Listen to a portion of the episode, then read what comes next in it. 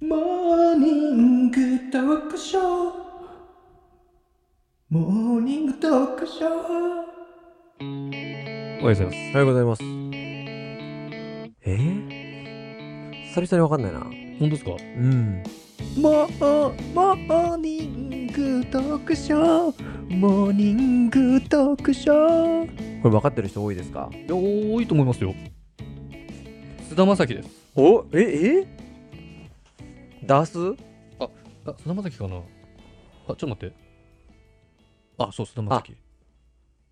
愛が僕にあそうそうそうそう傾いて。そうそう、そういうやつ、そういうやつ。ううんん。それ。さよならエレジうんうんうんうん。ー、菅田将暉さん、ね。 30歳ですね。菅田将暉さん、最近あのー、なんだっけ、女優のうん。小松。小松菜奈さ菜奈んさん。が海外に行って、うん。小松菜奈さん海外で有名じゃないですか。うん。で、ふ夫婦で、夫婦うん。で行って、で、菅田将暉さん、海外メディアにちょっとのけ者にされちゃって、うん。変な空気になるっていうのがうん動画でアップされてましたね。なるほどうん。ね。海外では、やっぱ小松菜奈さんの方のが。方が、うん。まあまあまということでね、あ。はい。今日は、今日何のテーマも決めないで今喋り出してない今日月曜、あ、火曜日違いますよ。今日、日曜だよね。うん。え決めたっけこれどっち喋るあ、俺喋りますよ。お、お願いします。びっくり した。焦った。え、何何何喋りますよ。焦った。おえ願いーします。え今日ね、うん。あのーこの間、うん駅、駅、ホームうん。で、アナウンスが流れまして、はい。こんな感じの。えー、3番線は快速電車になりまして、ご乗車の運転よろしくください。っていうアナウンスが流れたんですね。うん。で、それのすぐ後、まあ、すぐ後というかもう食い気味ぐらいで、うんえー、3番線は回送電車になります。ご乗車になりませんよ。ご注意ください。ってうん。言ったんですよ。うん。で、うんおそらくうん最初に言ったのは、うん。ベテランの車掌さんっていうのかな、はアナウンスされる方で、その後に言ったのは、多分若いうん、うん。方だと思うんですよ。はい。で、それを聞いたときうに、んまあ最初の、さまさまさまって言ったときに、うんほう何て言うかわかんねえよみたいな。うんで、その後に、若めの人が、うん。まあこう分かりやすいように、はいはいもはいう一回同じことを多分言ったんでしょうけど、うんでそれって、ちょっと分かんないですけど、うん。後輩がうん先輩のうん。言った発言をうんみんなが分かんねえと思ったから、うん。普通になぞって言ったっうん。てなると、うん。先輩からすると、うんおい何こいつみたいな、うん俺が言ったことが、伝わってねえみたいになってんじゃねえかみたいな。うんふざ解けんじゃねえ説しちゃったみたいなおね。前マジふざけんじゃねえよってなってないかなって心配になっちゃったの。あ駅のホームで聞いたときに。一客なのに。客なのに、うっん。て気になっちゃって、うん。気になっちゃって、気になっちゃったのは5秒ぐらいで、うんその5秒後には考え方がちょっと変わったんですけど、うんこいつらふざけてるなと思って。もうやってんなと。やってんなと思ったの、うん。絶対その後、 先輩ちょっとやめてくださいよ。また僕言わなきゃいけないじゃないですか。つって。いあやのーいいじゃないかよ。面白いんだからさ。つって。スイッチうん。うを押したら、ん。喋るやつでう、ん。スイッチの人差し指を、はい。上げた状態でう、んそのやりとりして、下に下げて、その人の話じゃない、じゃない、じゃない、じゃない、じゃない、仕事をしてください。ってやってんだとう思う。んなるほどうねん。。いや、これって、うんどう思います付き合わされた と。そこに付き合わされたわけね、チキンさんは。いや、その、いや、危ないんだよ。だから危ないから、ちゃんと、ね、改造電車になるから乗らないでくださいってちゃんと伝えなきゃいけないのは、だから、その、社会通念上というか、うん。あの、コンプラ的に考えれば、うんもう本当ダメなんですけども、うんでも面白いよね、そういうのってね。そういう雰囲気を感じられる。うん。だから他のみんな聞いてる人はどう思ってたのかなってちょっと気になっちゃって。うん。うん。うん。うん。どこから言ってるってちょっと気になるじゃないそういうのっうて。ん、でもなんか、無線マイクみたいに持ってないうん。うんで、ってことはその人は、可視化できる場所にいると思わないあの、ホームとか、いや、多多分分あ遠距離だと思う。遠距離かなっうん。で、毎回先輩が、え三分線回数じゃない、ごめんなさいね、失礼してる。て言ったら、後輩が、うん。 3番線、快速電車参ります。ホームより下がって、そうそうそとう。かそういう感じで言ったんだ。だから先輩からのパワハラの可能性もあるし、うん。俺ちょっと変な風に言うから、お前絶対訂正しとけよ。うん。そうだなって。いうゲームをやってんじゃないかなとや思ってるかもしれないっ。て。楽しそうだなと思って。やってるかもしれない。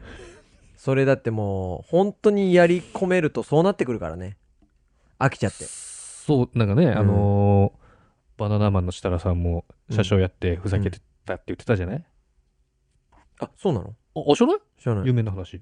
バナナマンの下田さん、車掌さんだったの車掌さんでマイクやってて、うんえ3番線電車参ります。白線の内側まで伏せてお下がりください、みたいな。そう伏なんだせてお待ちくださいとか言ってたっていうのをうね。ん、あ、そうなでんだ。も誰も分かってないんだから、みたいな。っえていうのをー。うん。